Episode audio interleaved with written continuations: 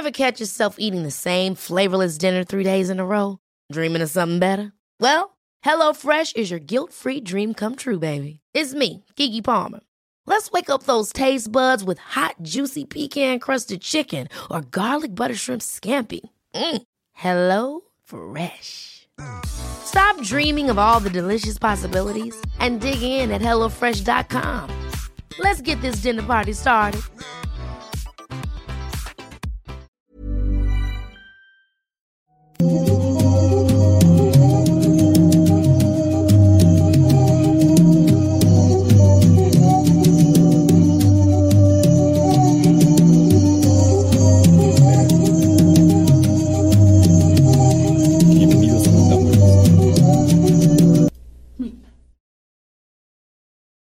Hola, ¿qué tal? Hola, hola, ¿qué tal? ¿Cómo están? Bienvenidos a Noctámbulos. Disculpen, me estaba guiando por mi pantalla de la computadora y no por la pantalla que tenemos acá. Y se me olvidó que hay un pequeño delay, un pequeño retraso. Y no es el mío en este momento, sino el de mi internet, que me hizo empezar tarde eso. Sean bienvenidos a una noche más de Noctámbulos. Como habrán notado de inmediato, eh, no se encuentra con nosotros eh, el señor Jimmy.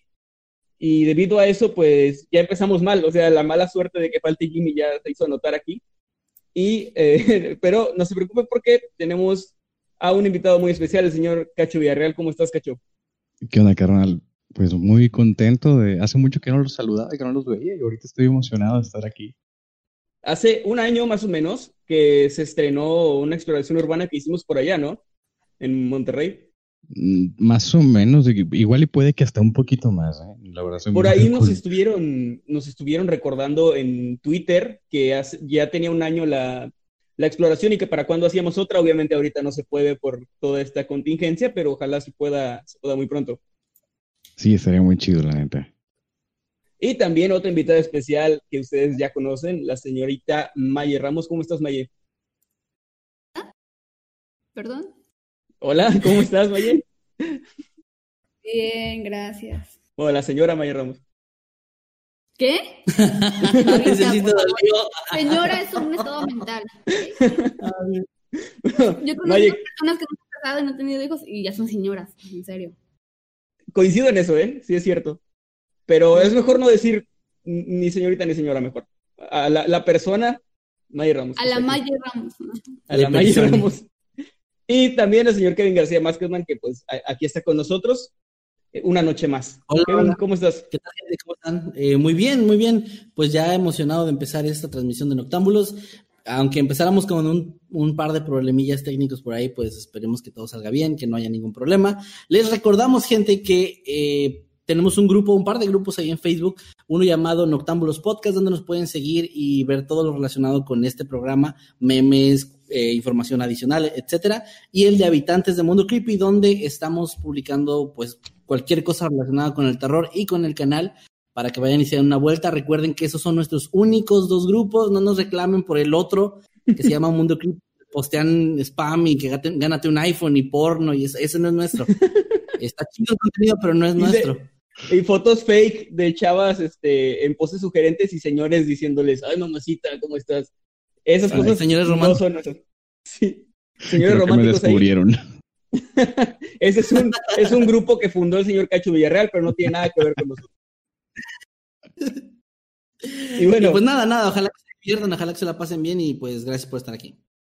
gracias. Recuerden darnos, darnos follow en Spotify si nos están escuchando en Spotify. Suscribirse aquí en YouTube, pues si están viéndonos en vivo o en la versión ya pues resubida y corregida con el intro corregido y que no van a saber qué pasó esta noche en vivo.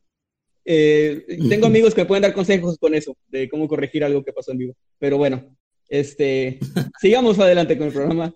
Saludos, Ger. Eh, y bueno, en esta ocasión tenemos... Ya, ya había quedado claro, tienes que decir el nombre y todo, cabrón. No, no tenía que hacerlo. Y bueno, vamos a, vamos a continuar entonces a empezar más bien con estos temas. Eh, voy a comenzar yo, no falté ni nada, pero como solo somos dos, acordamos fuera del, fuera del aire que pues iba a comenzar yo con mi tema porque es un poco más, más eh, sencillo que el que trae el señor Maskman, que ya está un poco más pesado, ¿no?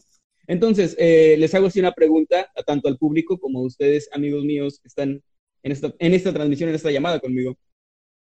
¿Ustedes alguna vez escucharon a sus abuelos o incluso a sus padres decirles algo como que si te duermes con el cabello mojado te vas a quedar ciego, por ejemplo, algo así. Sí, fíjate, yo conozco una que era La cara de no salir, no salir a, a- a la calle después de haber comido o después de haberte bañado, porque cualquiera de esas dos cosas provocaban que tu quijada se dislocara y quedaras Oh. como chueco. de- Sí, ya, ya entiendo. A mí me habían dicho eso sobre llegar como asoleado, como le llaman, ¿no? Como que después de haber estado bajo el sol mucho tiempo y tomar mucha agua muy fría, y que eso podía provocarte como que una especie de eh, parálisis o algo así, cosa que podía ser, más, o sea, sí es como un poco más realista. Eh, señor Cacho Villarreal, algo que le hayan dicho así sus abuelos, sus padres.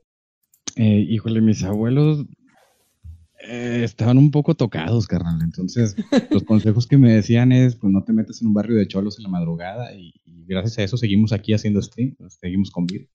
a mí se me hace un así- consejo muy, muy, muy cuerdo. Sí, sí. Y pues más que nada porque mis abuelos eran cholos también. Maya, ¿a ti nunca te dijeron una de estas creencias o consejos? No me dijeron, pero sí he escuchado este uno, por ejemplo, que dice que, que si cantas mientras estás en la mesa quedas loco, algo así, no me acuerdo cómo Ah, es el que... El que come y canta loco se levanta, dice. Exacto. Bueno, ese es uno de los que trae aquí en la lista. Y de eso les voy a hablar esta noche, de esas como creencias, o no necesariamente creencias, más bien como consejos o pues cosas que, que nos dijeron en algún momento nuestros padres, nuestros abuelos, y que a ellos pues se los dijeron sus padres y sus abuelos, ¿no? Esas creencias antiguas que muchas incluso siguen vigentes hasta el día de hoy. Esta que decían de que eh, el que come y canta loco se levanta, me lo llegó a decir mi abuelita, que en paz descanse, porque pues a mí siempre me ha gustado mucho la música, entonces sí estaba como de repente cantando alguna canción, no sé, de las que me gustaban y comiendo, y mi abuelita me lo decía, pero me lo decía sinceramente, o sea, ella de verdad como preocupada por mí de que no me fuera a volver loco. Yo tengo la teoría de que antes, pues era como más sencillo decirle eso a un niño, de te vas a volver loco si cantas en la mesa, que decirle que eras de mala educación estar haciendo ruido, ¿no? Porque molestas a los demás o algo así. Aparte, Yo pienso comida, que- güey. Sí, o sea, yo pienso como que viene de ahí, como de tratar de calmar a los niños, pero que esos niños, como nunca les explicaron que era solamente una manera de calmarlos, esos niños crecieron y le enseñaron a sus hijos ya con la creencia de que era realmente porque te ibas a volver loco. Esa es como mi, mi teoría. ¿Cuántos pero chefs hay- que, que les gusta la música no están frustrados gracias a eso, güey? Bueno, pero es que es mientras comes, no mientras cocinas. Pero ¿qué tal si Ah, cocina y mira. come? Porque mi mamá y mi abuelita sí oían música mientras cocinaban, o sea, eso sí, pero no mientras comían. Buen punto. Pero Hay que- hay que investigar ahí. Ah, es cierto.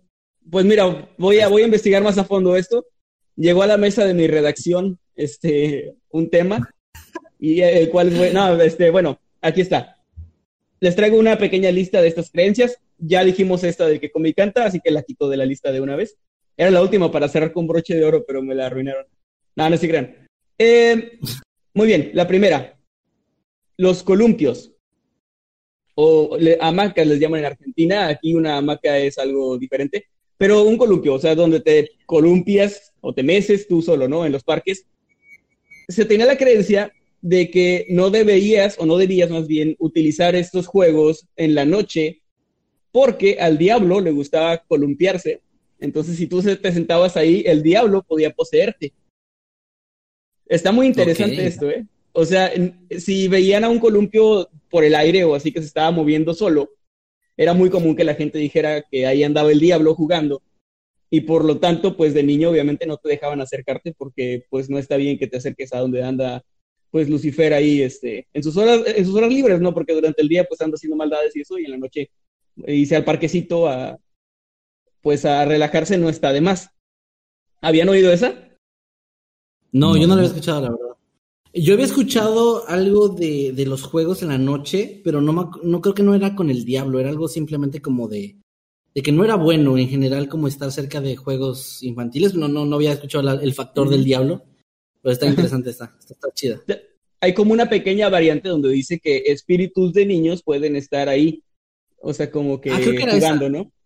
Entonces, eh, pero básicamente es, es la misma raíz, es no vayas ahí porque te van a, a poseer o a espantar, ¿no? Esta seguro la han oído. Si te pones, para empezar, no sé quién haría esto, pero si te pones lagañas de perro en los ojos, vas a poder ver lo que ellos ven, que son fantasmas, espíritus, demonios, ¿no? Esto sí la habían oído, seguro. Sí. Sí, sí, sí. Es clásica. No, y nunca falta el grupo, en el, el grupo de amigos de niños, el güey que dice, sí, no, mi hermano lo hizo y, y sí vio. E- El, vec- el vecino que, que una vez lo hizo y se volvió loco, ¿no? Y que ya se lo llevaron al manicomio y no se supo nada de Creo él. de una infección. Sí, Para empezar, ya estaba loco si, si vio a un perro con lagañas y dijo, ah, me los voy a, se los voy a quitar y me los voy a poner yo. Eh, ya, Miren, había una similar, había una similar que yo conocí precisamente aquí en el norte de México. Una, aquí, Oye. aquí yo he escuchado que dicen mucho, lo siento, lo siento, voy a atacar tu rancho.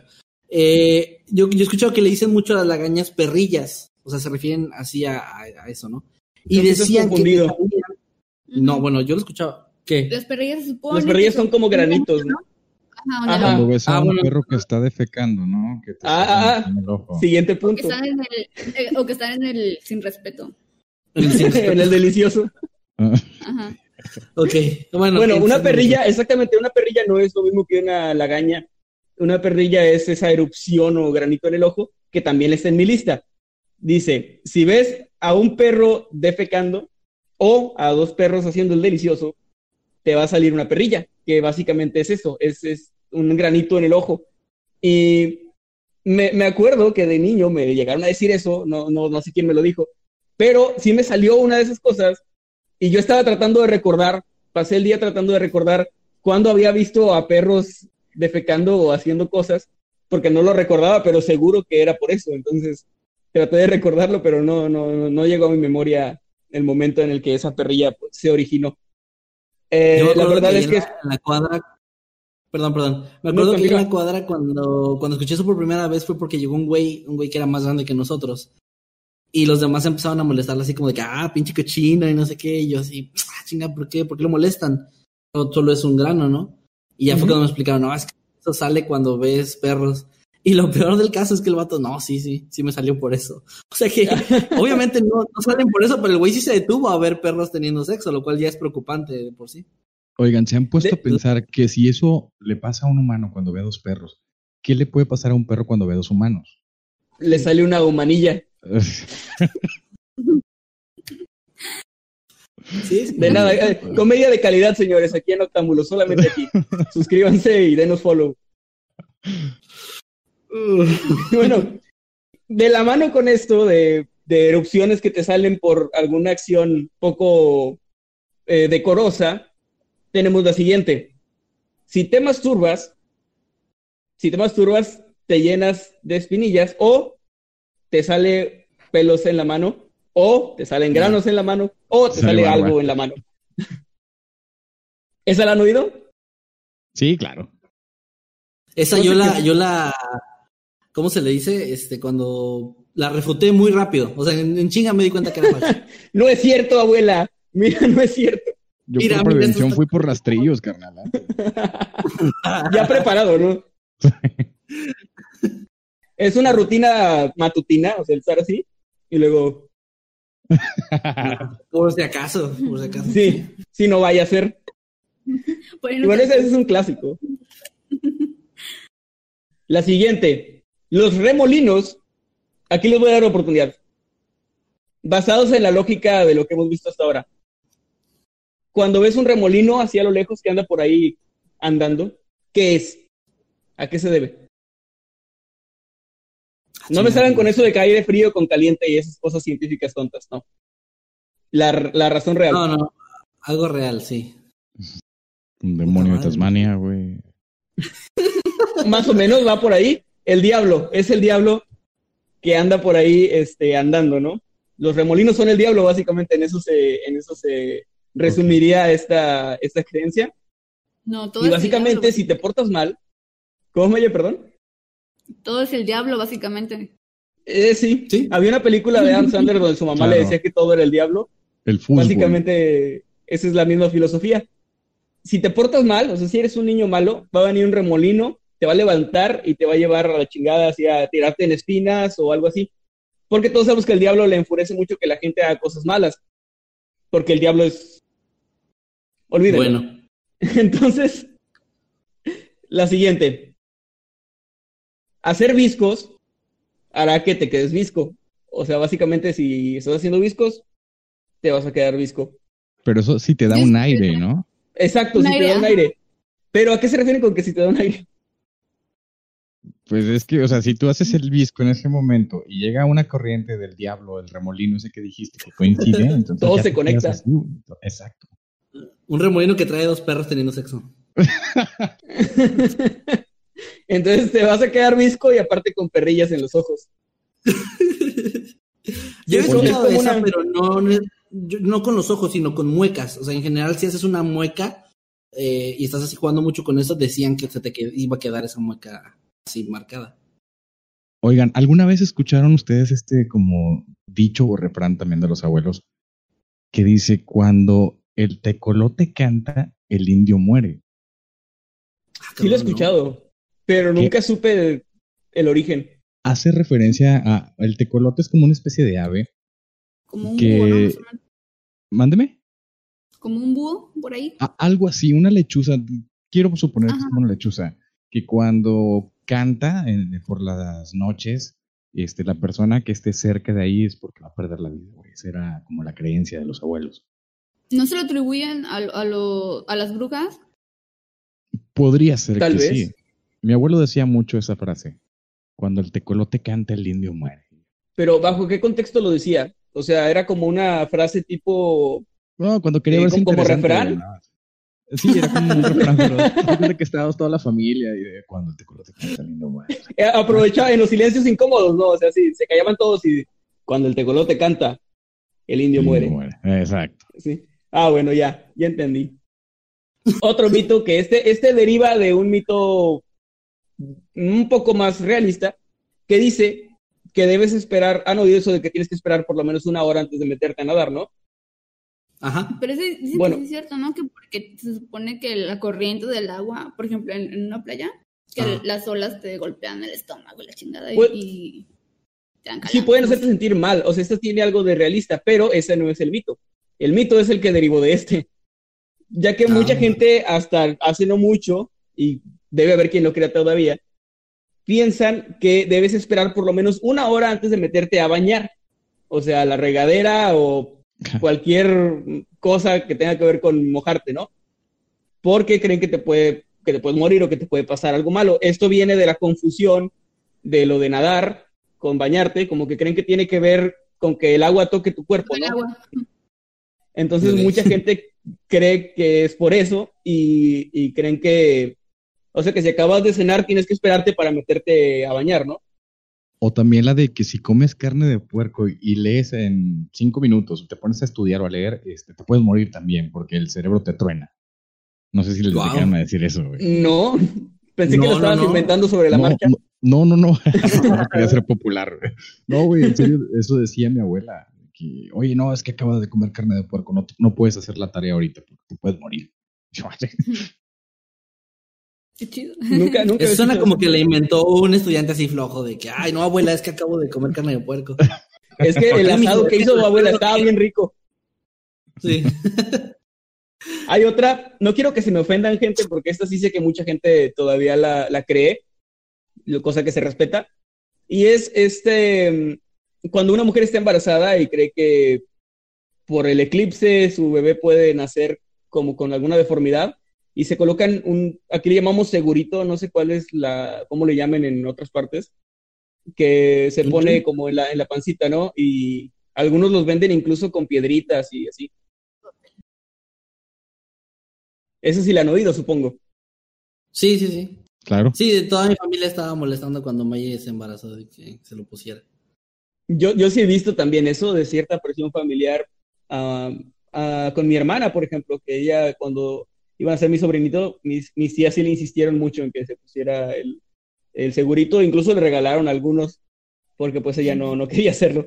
Pero pues sí, ahí está esa creencia. De hecho, mucha gente aún lo cree que, que los eclipses pues tienen como algo que ver ahí, ¿no?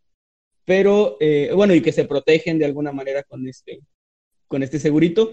Junto a eso, lo, lo puse así junto porque creo que va de la mano, es principalmente con los bebés cuando tienen hipo, que les ponen un hilo rojo en, en la frente y se supone que pues con eso el hipo se les quita, ¿no? Güey, voy a tener que ser aquí el, el loco conspiranoico. Eso sí funciona, güey. Y yo no, no tengo idea cómo ni por qué. Güey, te juro que funciona, te lo juro, te lo juro. Es como la de Jala. el hilo rojo que te atas en la muñeca contra las envidias. Más o menos. Pero sí. es que- También hay, hay niños que sí, les ponen un, le llaman ojo de venado, que es así como que una piedrita, ¿no? Ah, sí. Sí, Que para, el mal de ojo, ¿no? ¿no? No, pero esto del, del hilo es un, o sea, bueno, no necesariamente hilo, cualquier cosa roja en la frente. A lo mejor no es necesariamente la cosa roja, a lo mejor es alguna presión, no sé, güey, no tengo ni puta idea, pero funciona.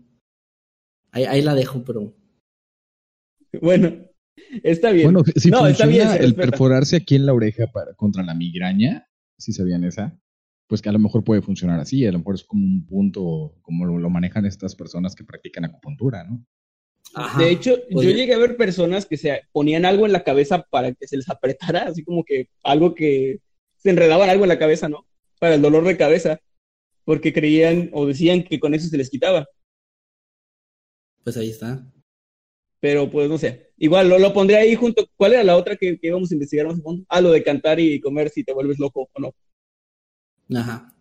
Y bueno, nos acercamos al final de esta lista. La penúltima es que si te comes eh, un chicle, si te lo pasas, se te van a pegar pues los intestinos y básicamente se va a hacer una bola de comida y de popó ahí y te vas a morir. ¿Ustedes se han comido un chicle? Yo sí. Sí, y no y pasó. por curioso, nada más para saber si era cierto y sigo vivo. Yo también. Sí, o o sea, sea, fíjate hasta dónde llega el espíritu científico de un niño. De, a ver, me lo voy a comer y si me muero, pues ya sé que sí es cierto. No tengo nada que perder, tengo ocho años. no he vivido mucho. No se han encariñado mucho conmigo todavía. Yo, yo, Bueno. a mí me pasó o sea, el miedo con lo de la semilla. No me acuerdo semilla de qué. De frijol, O sea, ¿no? me pasó una semilla. No, no era de frijol porque esa sí está, tendría que estar así durilla, pero era como de una fruta, creo como de la naranja. ¿Sandía? Una sandía, naranja. Alguna de esas se me, se me fue una semilla. Y yo acababa de leer ese cuento de primaria del niño que le crece un árbol del estómago y lo mata, Sí. básicamente. Y, y me est- estuve, estuve muy asustado, me acuerdo que sí. Y no sé por qué yo siempre me acercaba con mis papás cuando tenía una duda o algo, pero esa ocasión fue como de no, no, no les voy a ahorrar el dolor, mejor simplemente si me muero me moriré y ya. Solo así Y me pues morir debajo de la cama. ¿no?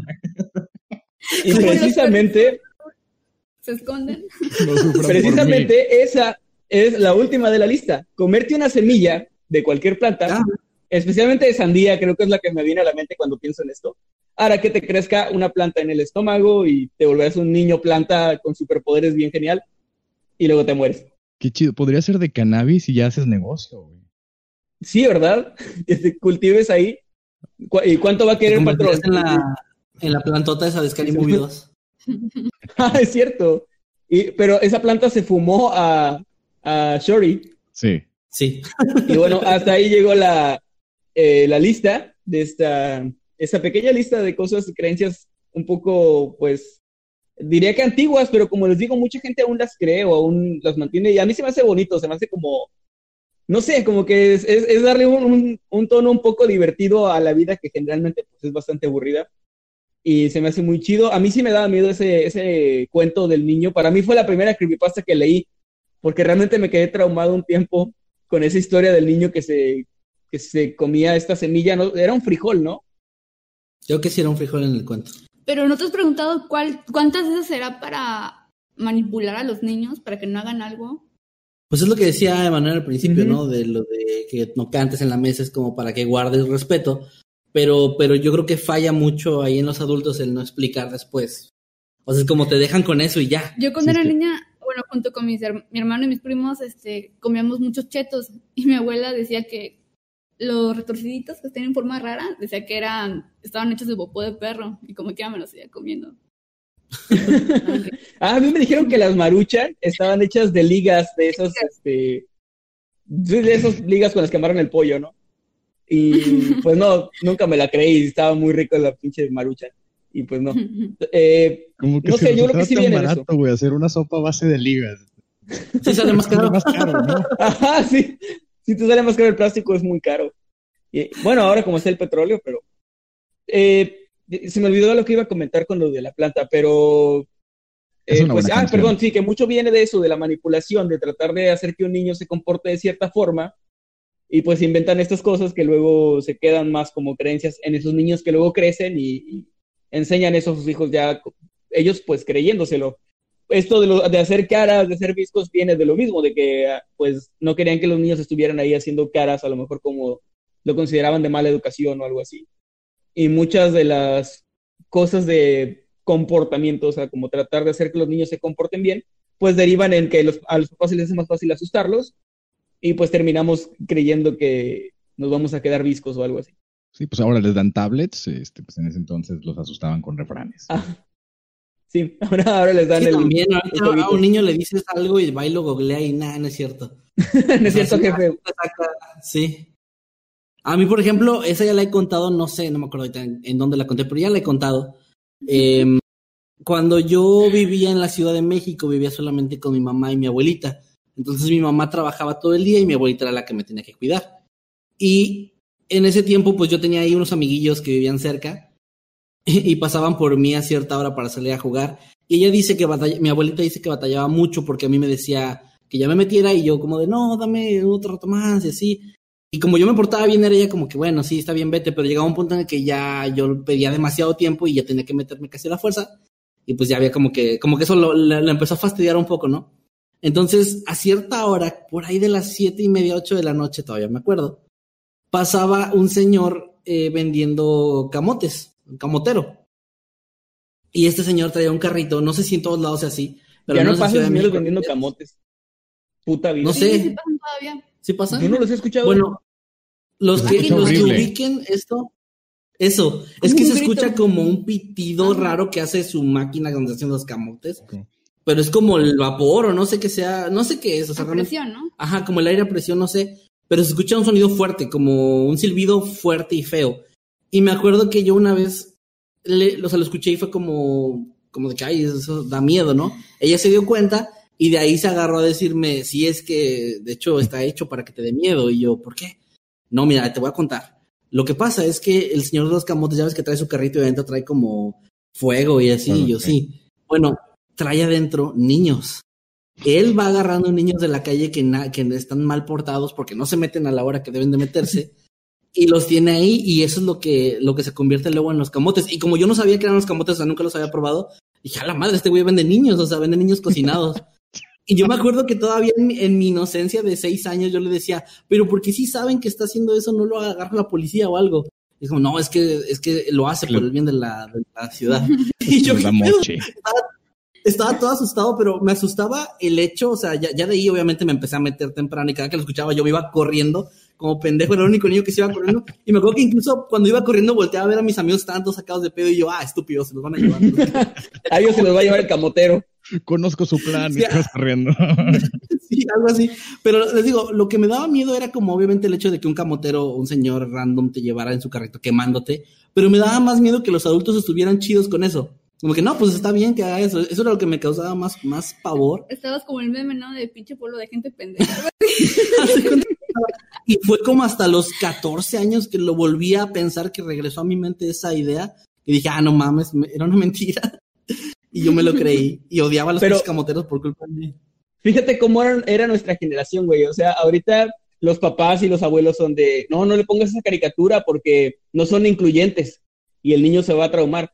Y a nosotros era, ese, el camotero se come niños y te va a comer a ti.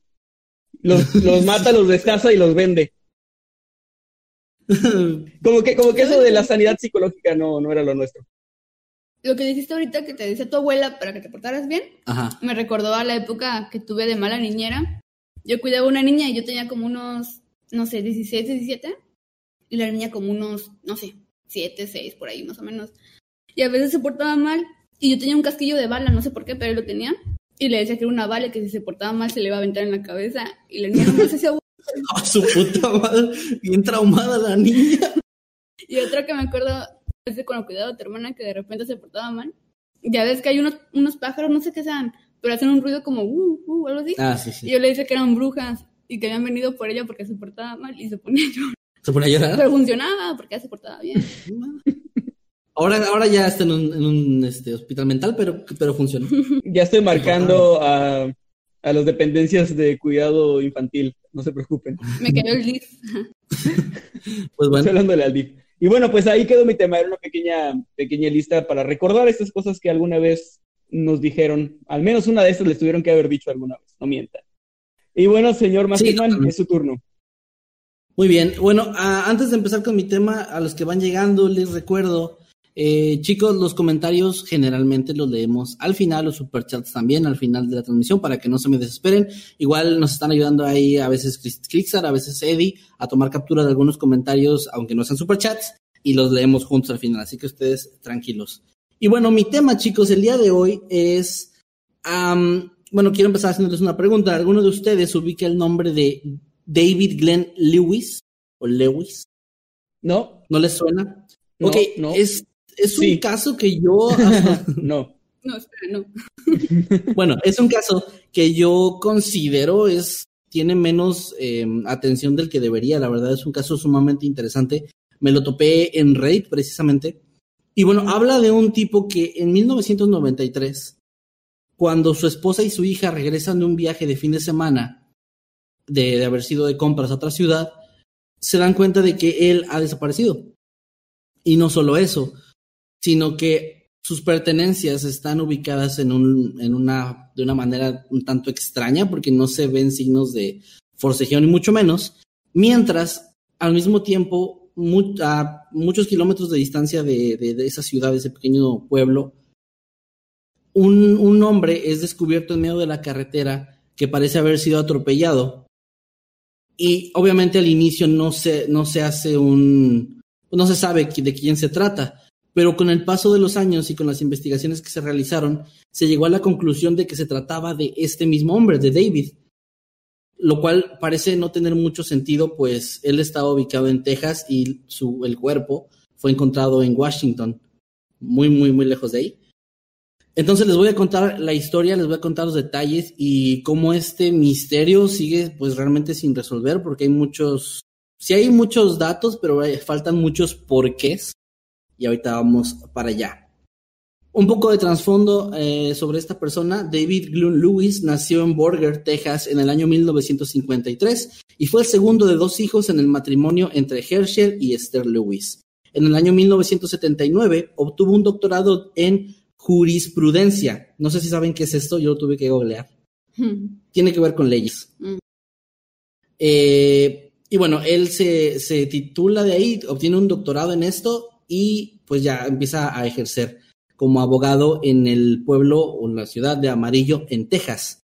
Él fue miembro de la American Bar Association, se casó con su esposa Karen en el año 1981 y su única hija nació un par de años después. Él era miembro de una iglesia local, maestro de la escuela dominical, miembro de la junta directiva del consejo, asesor de educación comunitaria de Dumas y presidente del distrito involucrado en los Boy Scouts de América. O sea, era un tipo súper metido con su comunidad, considerado como un gran padre, considerado como alguien con una fuerte relación con su único hermano y su familia, etcétera. O sea, un, una persona, un ciudadano ejemplar, ¿no? El fin de semana de 1993, en el que se realizó el Super Bowl de ese año, la esposa de David junto a su hija salieron de su casa en amarillo hacia Dallas, que está ubicada aproximadamente a unos 640 kilómetros de distancia, con la intención, como les había comentado antes, de hacer un paseo de compras de fin de semana, algo que tal vez para muchos pueda sonar raro, pero tengo entendido que en Estados Unidos es una práctica bastante común, es como una actividad que se suele realizar. Ellas se fueron el día 28 de enero, dejando así a David solo en casa por un par de días. Lo que se sabe es que David fue visto por última vez con vida el día 30 de enero. Lo que no se sabe es dónde fue visto y quién, pues esta información, a pesar de que sí se dio a conocer, no, no se revelaron detalles por parte de las autoridades. Y el día 31 es cuando se llevaría a cabo el partido de, fútbol americano, el Super Bowl. Ese día la esposa y la hija regresan de Dallas y se llevan una gran sorpresa al ver que pues su esposo o su papá no están en casa. Se dan cuenta que la televisión está encendida con la grabadora eh, pues haciendo su función, como si él hubiera puesto eh, la videograbadora para, digamos, eh, grabar el partido, no algo que se solía hacer mucho en los noventas. Y también mientras empiezan a buscarlo por la casa se dan cuenta que en, en el refrigerador hay unos, un par de sándwiches que se ven como recién hechos, o sea, muy frescos, no llevaban mucho tiempo ahí. Y en el anillo de bodas, junto a su reloj, estaban colocados en el mostrador de la cocina, así muy claramente puestos, o sea, no, no tirados ni mucho menos.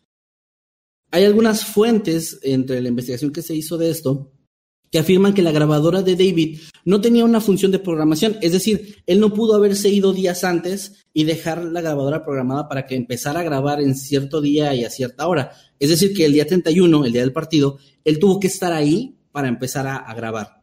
Eso, esto, esto querría decir que ese mismo día en la mañana tendría que haber estado en su casa. No había en ningún lado señales de lucha, no había objetos fuera de lugar que pudieran apuntar a un robo o algo similar. Y simplemente parecía que David había salido de casa, había dejado las cosas preparadas, había dejado por alguna razón esos objetos personales.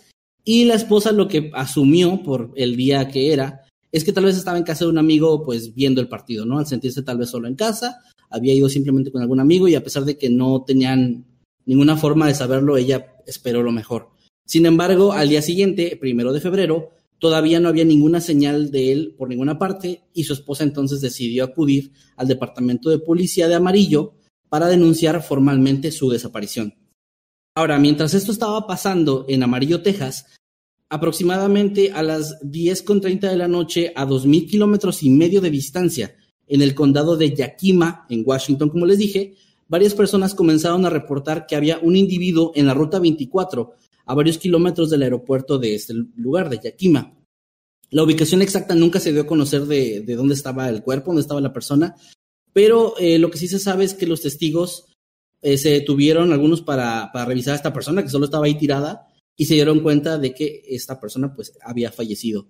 La policía finalmente llegó al lugar y notaron que se trataba de un hombre de mediana edad que iba, que iba vestido con ropa estilo militar. Con ropa estilo militar y unas botas de trabajo. no te creas, cacho. y bueno, eh, los, investigadores, eh, al ver la escena, llegaron a la conclusión de que se había tratado de uno de estos accidentes que se le llama hit and run, cuando alguien atropella a una persona y se da la fuga, y que había sido accidental. el único reporte que hubo de algún vehículo por la zona en, ese, en, esa hora fue un Camaro, un Chevrolet Camaro saliendo de la escena, momentos, eh, digamos, momentos antes, ¿no? De que se descubriera el cuerpo, pero no hubo nada más.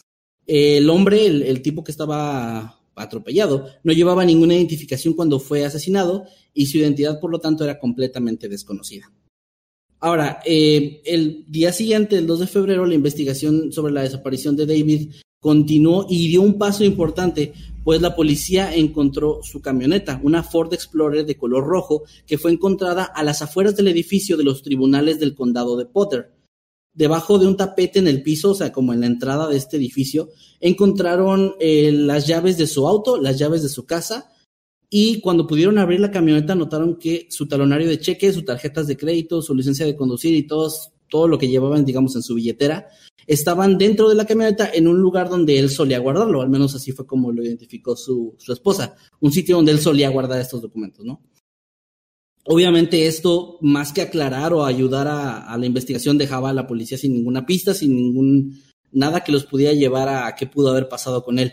Lo primero que se dijo, la primera teoría que se barajó fue que él había escapado de alguna forma, que él se había dado la fuga por alguna razón. Y esto surgió en base a un dato que la esposa le dio a la policía. Y es que poco tiempo antes de, este suceso, ella le había, él le había dicho, perdón, a ella que se sentía en peligro, que estaba, o sea, él sabía que estaba en peligro, pero cuando ella preguntó más detalles, él dijo que era mejor que no supiera y no quiso decirle ni a qué se refería, ni por qué, ni, ni ningún detalle. O sea, realmente solo dijo como que, ¿sabes qué? Esto está pasando, me siento así y ya.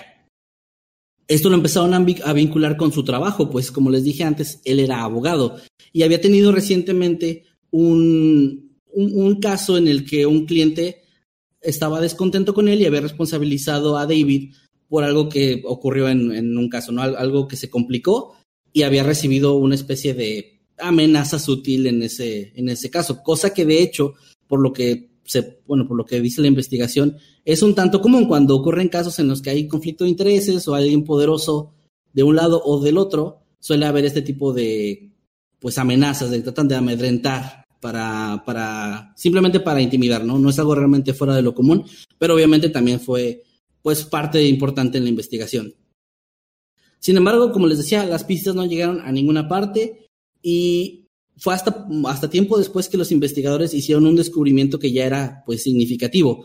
Dos boletos de avión comprados a nombre de David en el día de su desaparición. O sea, ese mismo día, el 31, los había comprado. Eh, el primero fue comprado en de un viaje de Dallas a Amarillo. O sea, desde donde estaban, de hecho, la, la esposa y la hija, donde habían ido de compras, ese, ese boleto marcaba un vuelo de ahí a, a, su ciudad. Eh, como decía, pues es donde ellas estaban, pero cuando regresaron ellas, o sea, eso no tuvo nada que ver con ellas, ellas no sabían de este, de este vuelo ni estuvieron involucradas. El segundo fue comprado un día después. Fue un boleto del Aeropuerto Internacional de Los Ángeles hacia Dallas. Y este fue el día, el primero de febrero, en el que se encontró su cuerpo. Obviamente no se, no se supo cuál fue la intención tras la compra de estos boletos y nunca se reveló si realmente fueron utilizados. Es decir, Sí fueron comprados, pero no se sabe si la persona, o en este caso David, o alguien que haciéndose pasar por él o lo que sea, los hubiera, les hubiera dado un uso.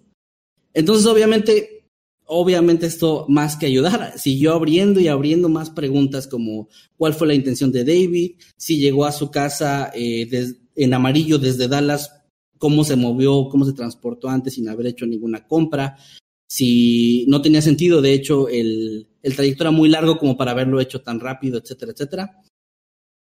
Y bueno, eh, ya sin más pistas, la investigación simplemente se cerró después de 11 meses en los que la policía y los investigadores ya no pudieron avanzar más, ya no había nada más de información y todo quedó como una gran incógnita. Les recuerdo, todo esto era en Amarillo, Texas, mientras en Washington se estaba descubriendo el cuerpo. Nunca se hizo ahí como una correlación porque realmente no había pues digamos, no era tan lógico, ¿no? Lo estaban buscando obviamente a él en Dallas, en, en, digamos, cualquier parte de Texas, pero obviamente no, no tenía ningún sentido y vincular un cuerpo random de un John Doe, que ya lo habían etiquetado de esta forma, eh, al otro lado del país. Y bueno, esto obviamente se quedó ahí congelado y en 2003, 10 años después de que el cuerpo fue encontrado, un detective de patrulla de Washington llamado Pat Dieter leyó una serie de periódicos eh, titulada Sin Rastro, donde había casos de personas desaparecidas que no habían llegado a ningún lado. Y él, siendo un experto en detalles y un detective que era considerado como muy, muy dedicado, leyó eh, las fallas que habían habido en la investigación de, de este hombre y particularmente había, había revisado las fallas que había en el sistema que utilizan para identificar personas. Es decir, se había, notado que no habían realizado bien la, la identificación del cuerpo y él quiso reabrir ese caso como que lo vinculó, pero realmente no se sabe, no, no, no se dice cómo, o sea, cómo él hizo en su cabeza ese match, pero esos dos casos él los empezó a conectar, reabrió el caso, se fue, fue a, a que le hicieran pruebas y fue así como finalmente después de una semana se logró el avance de que se descubrió que sí se trataba de él con unas muestras de ADN, sí se trataba precisamente de David así se le dio un cierre a este caso. Obviamente un cierre de dónde estaba la persona. Ya, ya se supo que sí había muerto, que no estaba desaparecido en alguna parte, etcétera.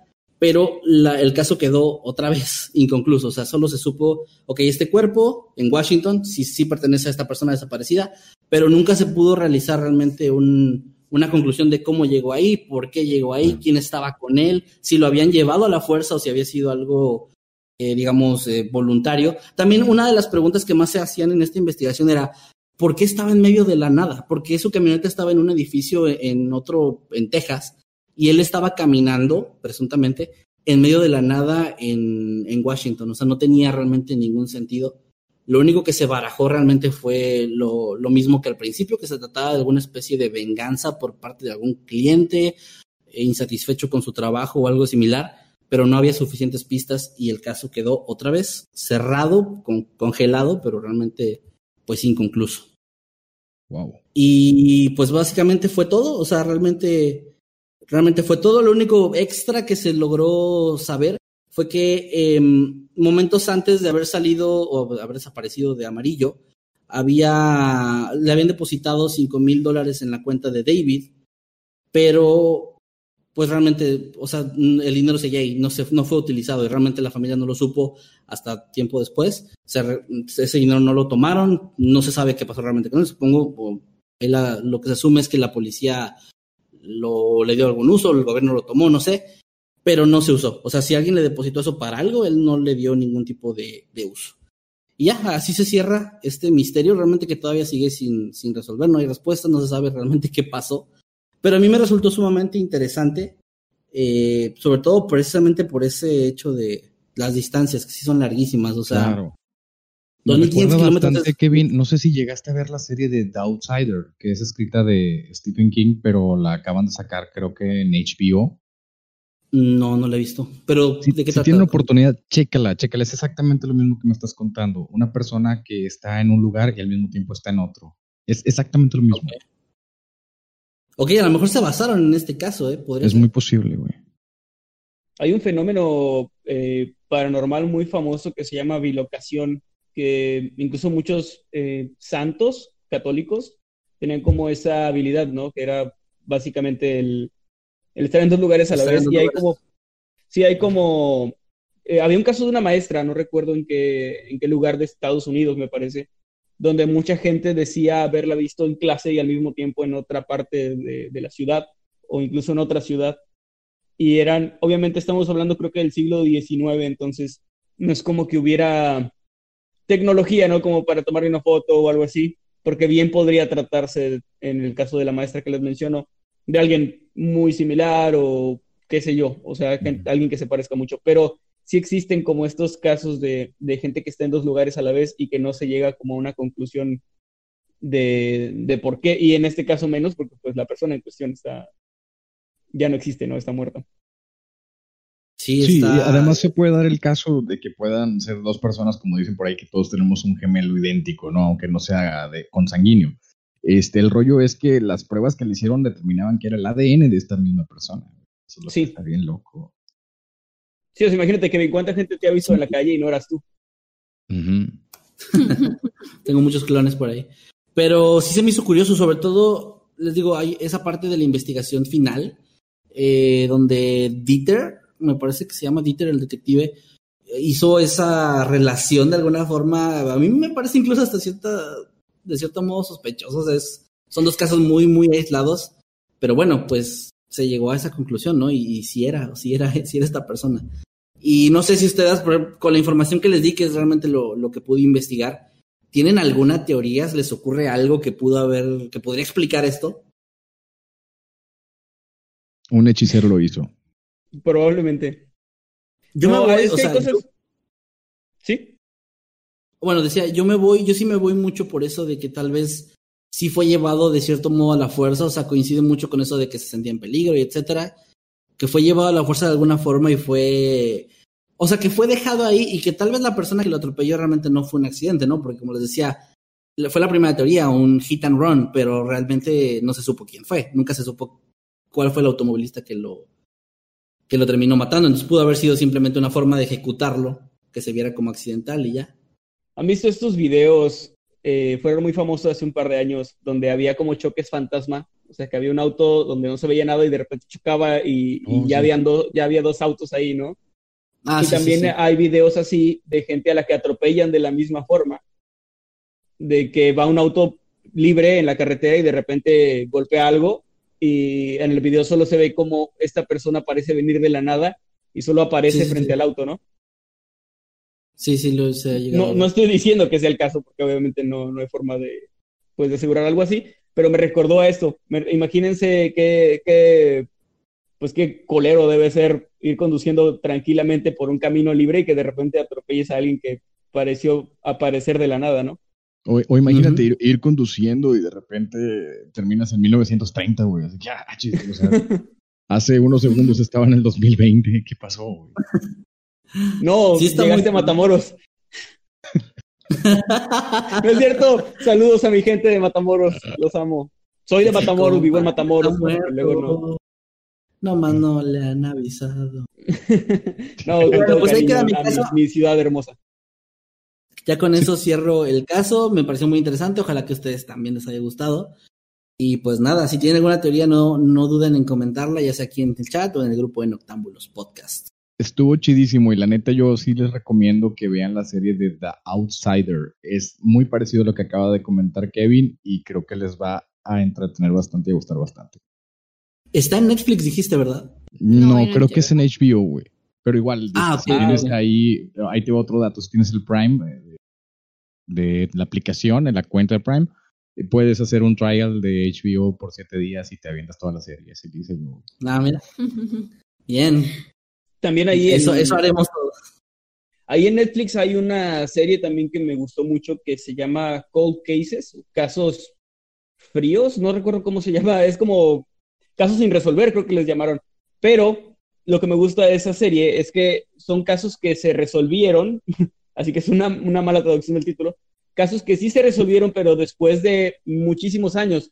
Y se me hace muy interesante porque hay casos de los 70s o de los 60s, de asesinatos, de, de cosas bastante fuertes, que durante muchos años la familia nunca supo nada y que el caso se clasificó como caso sin resolver, o sea, como que lo dejan ahí, ¿no? Que queda abierto, pero ya nadie lo investiga. Y en, este, en estos casos de esta serie, se retoma 20, 30, 40 años después y se resuelve. Y algo que me gusta de esta serie es que sí te da como ese cierre que muchas veces en otros documentales no hay, porque obviamente hay casos donde pues jamás se encuentra al culpable, ¿no? Entonces, mm, sí te deja como esa pequeñita satisfacción de saber que la persona, eh, aunque muchas veces la persona ya había muerto o incluso ya estaba en la cárcel por otra razón, al menos se llega a una conclusión y a un cierre para la familia, ¿no? Entonces, esa sí, se la recomiendo. Y yo precisamente de ese tipo de casos donde un niño o algún familiar desaparece y que nunca hay una respuesta, o al menos las personas involucradas, los padres o así, fallecen y no se, sin saber la verdad, o sea, debe ser realmente una sensación horrible. Porque encontrar, o sea, que, un hijo muera, un, un hermano, un familiar, un ser querido, pues obviamente es triste y debe ser devastador, pero no saber, el, el tener esa como esperanza ahí todavía de que podría estar vivo, o peor aún, eh, dar por muerto a una persona y que tal vez sí siga viva en alguna parte todavía, eso es, es de verdad es algo horrible. Y hay tantos, tantos casos así en la vida real que da mucho miedo. Pues he escuchado mucha gente que dice que, o sea, que prefiere que su familiar este, perdido esté muerto a, que ande por ahí, no sabes, ¿no? No sabes cómo le está pasando. Sufriendo. Sí, muchas personas piden un cuerpo, ¿no? Es como que quiero un cuerpo que enterrar y una tumba donde llorar. Y eso es como una especie de cierre para ellos, que el estar pensando en, pues, en no saber dónde está su familia. Y bueno, ahí quedó entonces el tema, Kevin. Así es, sí, así quedó. Muchas gracias. Muy bien, pues eh, estos fueron los, los dos temas que les, que les presentamos en esta noche. Y ¿Ah, pues vamos a... Perdón, Maye, ¿nos vas a, a decir algo? Dice que trae un tema. Que no. que, no que trae un tema.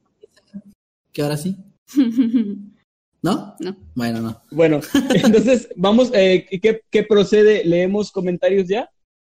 Sí, sí, sí, vamos a leer sus comentarios aquí en el chat en vivo para que empiecen a, si quieren saludos de quien sea de nosotros, pues ahí. Por, aquí, perdón, eh, creo que me, me, perdí en algo, pero vi que en el chat hay mucha gente desde hace rato diciendo que hablemos del ritual y que el ritual, pero no sé de qué ritual hablan y no sé de de qué hablan en general, así que el ritual del ocaso, no tengo idea de dónde salió eso. Y dicen que hablemos del ritual, que les parece muy interesante y hay como mucho hype por el ritual, pero no tengo ni idea de, de qué hablan. Yo vi como 10 personas que dicen que cumplen años hoy y que los saluden. Saludos a todos los que cumplen años hoy. Ah, aplicaste la de Yoshimitsu. Yoshimitsu vino a dejar aquí eh, pues una, una escuela para nosotros, ¿no? una enseñanza de vida y la vamos a empezar a aplicar. Eh, bueno, hay gente ahí en el chat todavía preguntando por el señor Jimmy. Sabemos que lo extrañan, sabemos que quieren ver su carita, pero pues, no va a volver. Acéptenlo. No, está, muy guapo, la gente lo quiere mucho, nos estaba robando mucho, mucha cámara y la verdad es que nosotros no podemos pues compartir cámara con alguien que, que ni es el dueño del canal y que se está robando protagonismo. Entonces, pues lo corrimos, ¿no? Y, así es como va a pasar. De hecho, Maye también últimamente la están pidiendo mucho y ya mero se va, o sea, por lo mismo. No, de hecho, Jimmy, desde que comentó el error de audio con Dross, se fue a Ah, sí. Gozo de. Ya, Sí. que- ya no fue el mismo desde entonces.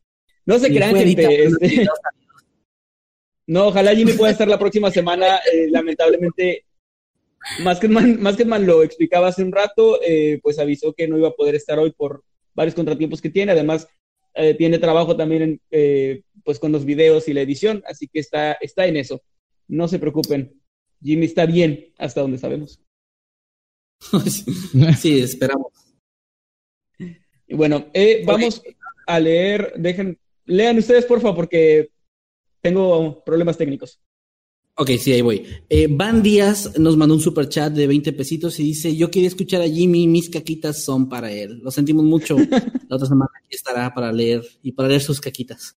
Mila Frances Espi nos manda 5 euros, muchas gracias, y dice, son casi las 3.30 de la mañana aquí en España y debería estar estudiando, durmiendo, pero aquí me ves. Os adoro, cuidaros mucho. Muchas gracias, Mila. Gracias de verdad y pues discúlpanos si fallas algún examen o algo por nuestra culpa. ¿Vas a leer alguno o sigo yo? Ibáñez nos manda eh, 1900, eh, creo que es dinero colombiano, no estoy seguro.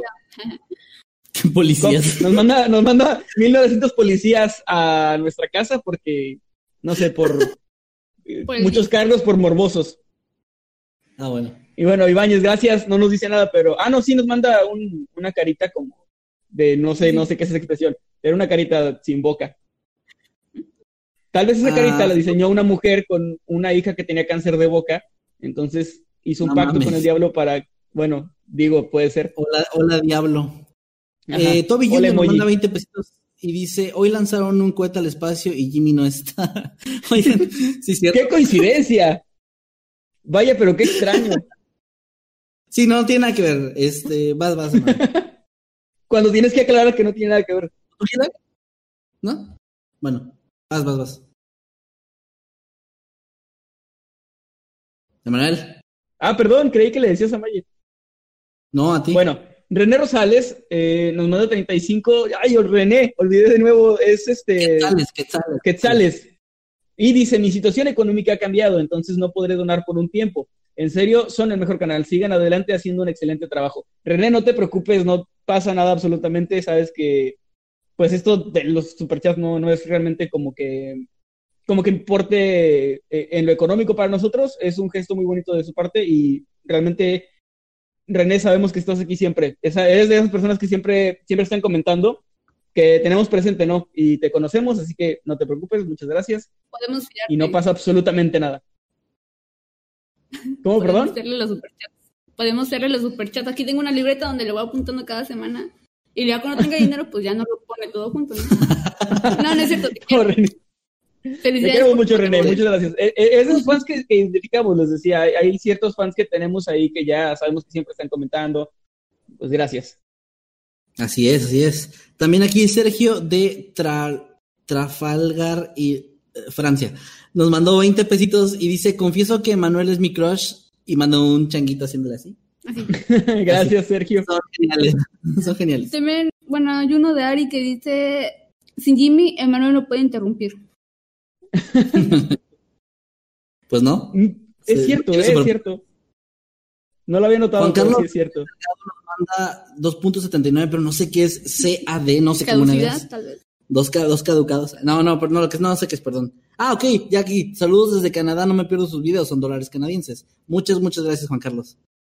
Y a ver, aquí, aquí había una, un aporte, Alejandro Rentería dijo, sobre tu tema, Emanuel, a mí me decía mi abuelita que si miraba a un bebé de frente, pero de cabeza, el bebé se iba a volver visco. ¿Ustedes habían escuchado algo de eso? ¿Cómo, cómo, cómo? Si lo mirabas, Dice, a ver, si miraba a un bebé de frente, pero de cabeza, no sé. O sea así que el bebé O sea, es como como el bebé lo volteas al revés o tú te volteas. Así, exacto, así. O si pones de cabeza a un bebé.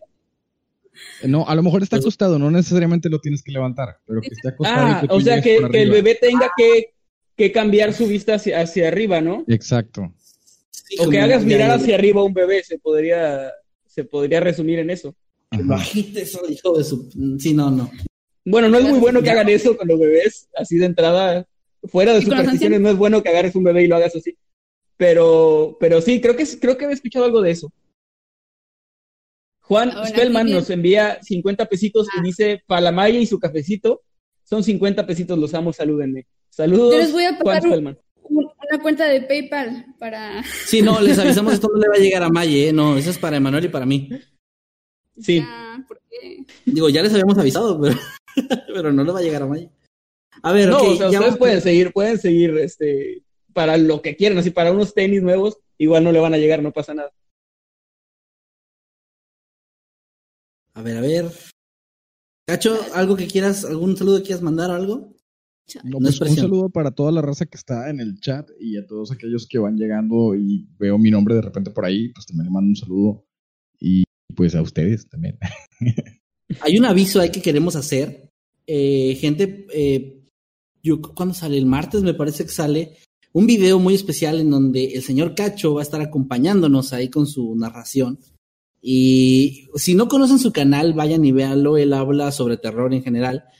Pero eh, algo de lo que, bueno, uno de los, de los contenidos principales que tiene es, son las exploraciones urbanas.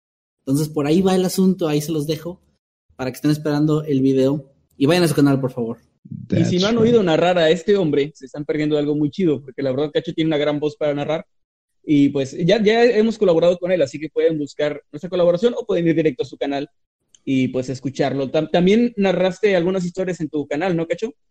Sí, Sí, hice él algún par de, de videos este, y algunas historias, como dice Kevin, que las escribí y las musicalicé también. Por ahí deben de estar en una lista de reproducciones. Y sí me acuerdo, hoy la primera eh, colaboración, pues fue hace más de un año. Sí. ¿Cuándo fue? Sí, ya- ya pasó. ya tiene- Pasó como año y medio, creo, desde que empezamos como a platicar y eso. Claro. Que me Pero empezó a mandar sí, inbox y yo, yo comencé a enamorarme lentamente, pero profundamente. Ah, así es Manuel. Luego cuando te das cuenta ya llevas 14 años de amistad con él. Es que cuando, cuando Cacho me conoció, yo estaba rapado y me acuerdo que empezó a molestarme y me llamaba cabeza de micrófono.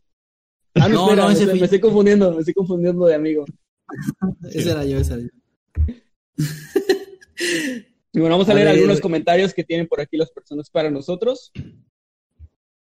Dicen, a ver, eh, por favor, el tema. Ajá. La Sí, así se llama el usuario. La gótica culonísima porque Nightcrawler no lee bien. Hashtag 2. Oye, Manuel se ve muy sexy. Ay, gracias, la gótica culoncísima, porque Nightcrawler no lee bien. Gracias. Ahora sí ya pueden leer lo que quieran. Ya leí el mejor. Eh, dice eh, Cacho, tu voz es bien linda. Ay, se me fue, se me fue. Aquí está. Tu voz es bien linda, es perfecta para los videos creepy. Nos dice IMJE. E, Sí, I'm Jen, sí. Está en ¿Cómo? inglés, inculto. De- debe ser griego. ¿Ciangen? No, Ah, Jen, Jen. o sea, soy, soy.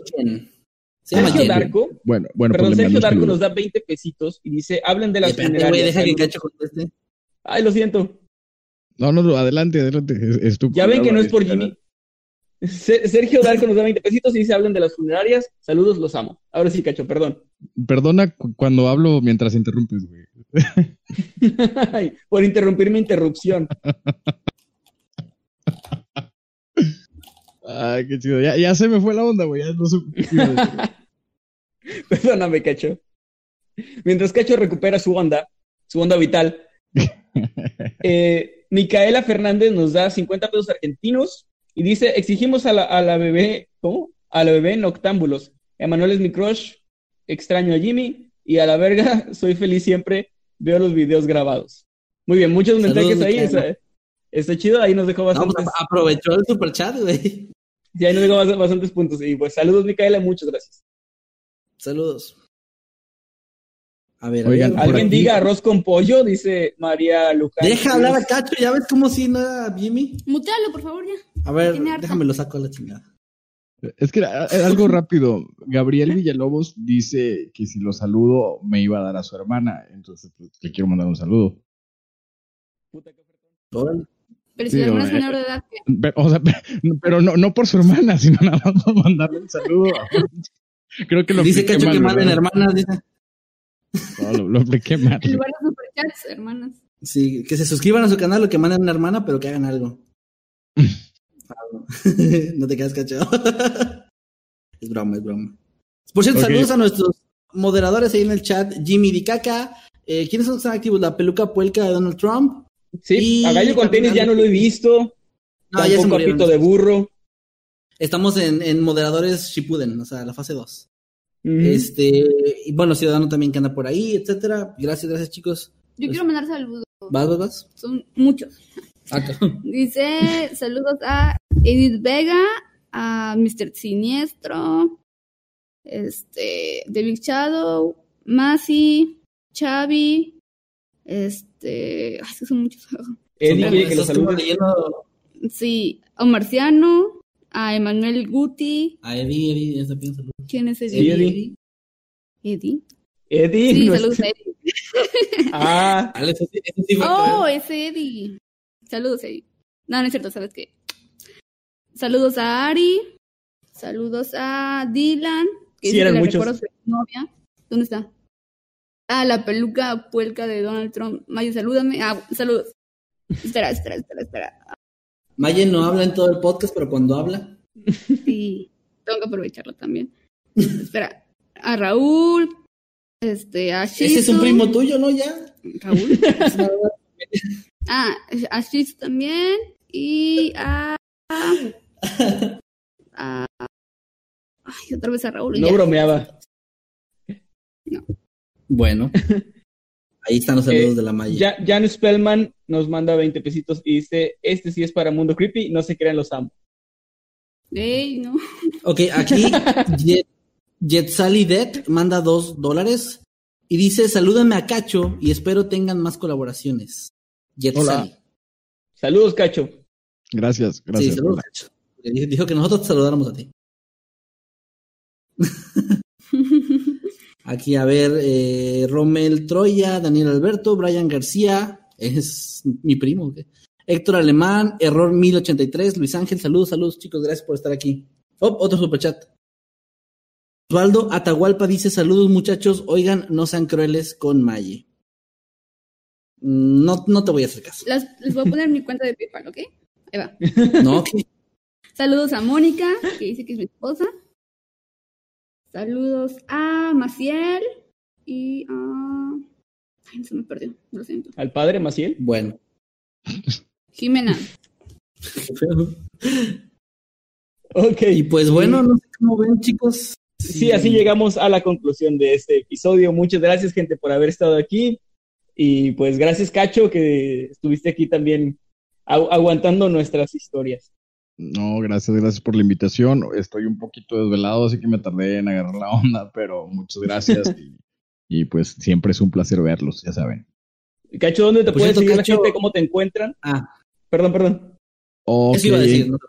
eh, gracias, Kevin. En YouTube me puedes buscar como Cacho Villarreal Junk, J-U-N-K.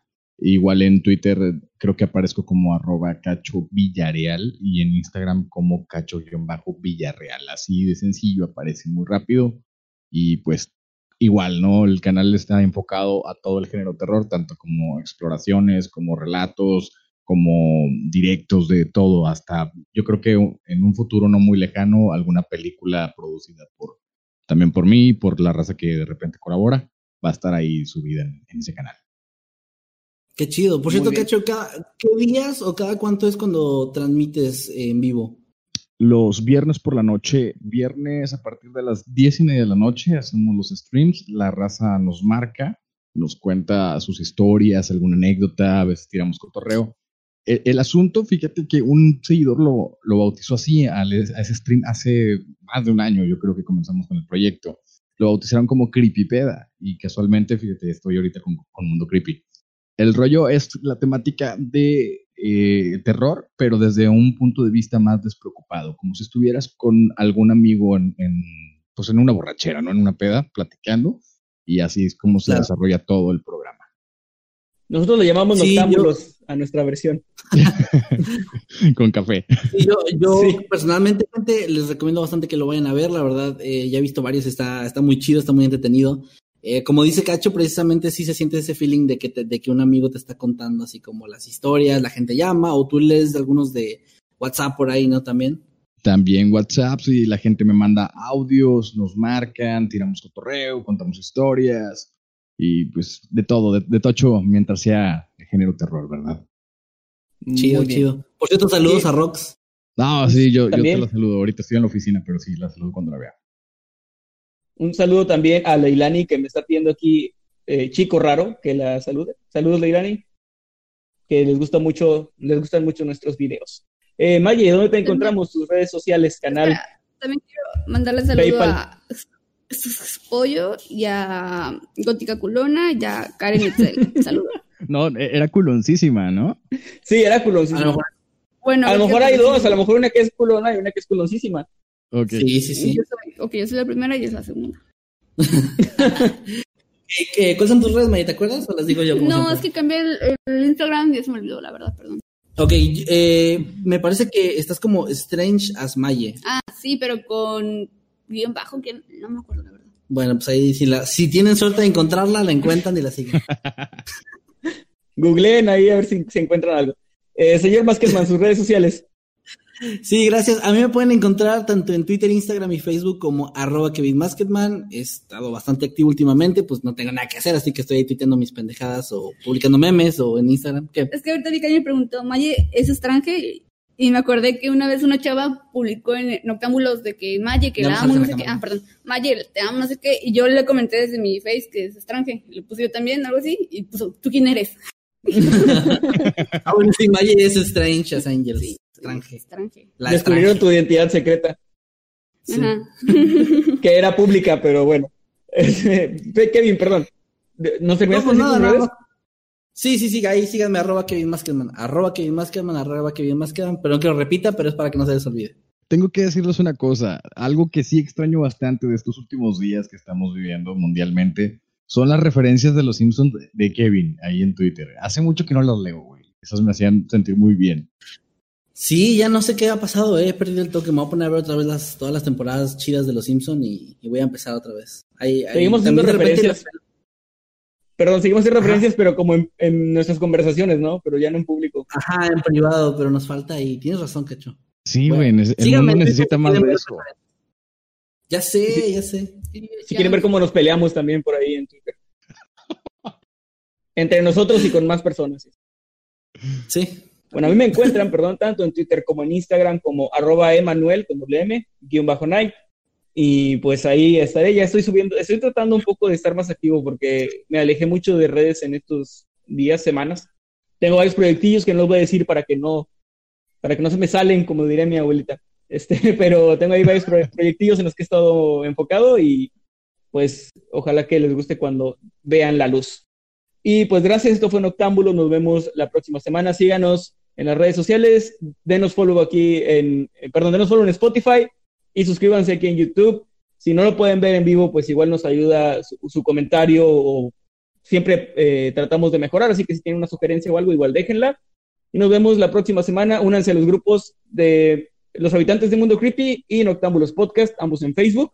No entren a grupos piratas con eh, porno y señores calenturientos. Manejados por Cacho. ¿Por qué, por qué Manejados por Cacho. no las respetan?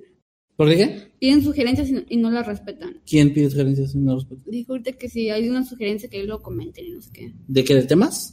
No, la otra vez sugirieron de todos de Tebolera en Night Night. Mira, si nos ponemos.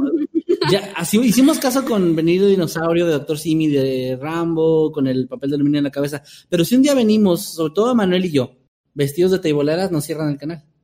Sí, Nos van a denunciar por grotescos Tenemos así. un último superchat, perdón, antes de que nos vayamos, de Toby Jr. nos da 50 pesitos y dice, saludos a Crickstar, me gusta mucho su canal, espero el video de maquillando de Manuel. Algún día Ah, tal eso vez. tiene que pasar. Y pues bueno, ahora sí, recuerden, sábado a las 8 más o menos, aquí nos encuentran en Octámbulos. Gracias de nuevo, Cacho.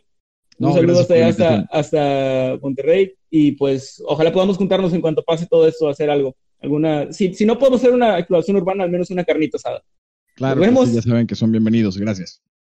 Gracias a ti, nos vemos la próxima semana y adiós a todos. Bye. Ahora que vimos.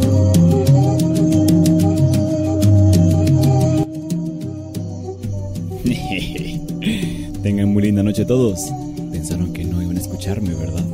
Descansen chicos, arroba dice que en todas las redes sociales. Cuídense, no le digan a, a Kevin que hice esto. Que me despide, como Jimmy. Bye. Ever catch yourself eating the same flavorless dinner three days in a row? Dreaming of something better? Well, HelloFresh is your guilt-free dream come true, baby. It's me, Kiki Palmer. Let's wake up those taste buds with hot, juicy pecan-crusted chicken or garlic butter shrimp scampi. Mm. Hello Fresh. Stop dreaming of all the delicious possibilities and dig in at HelloFresh.com. Let's get this dinner party started.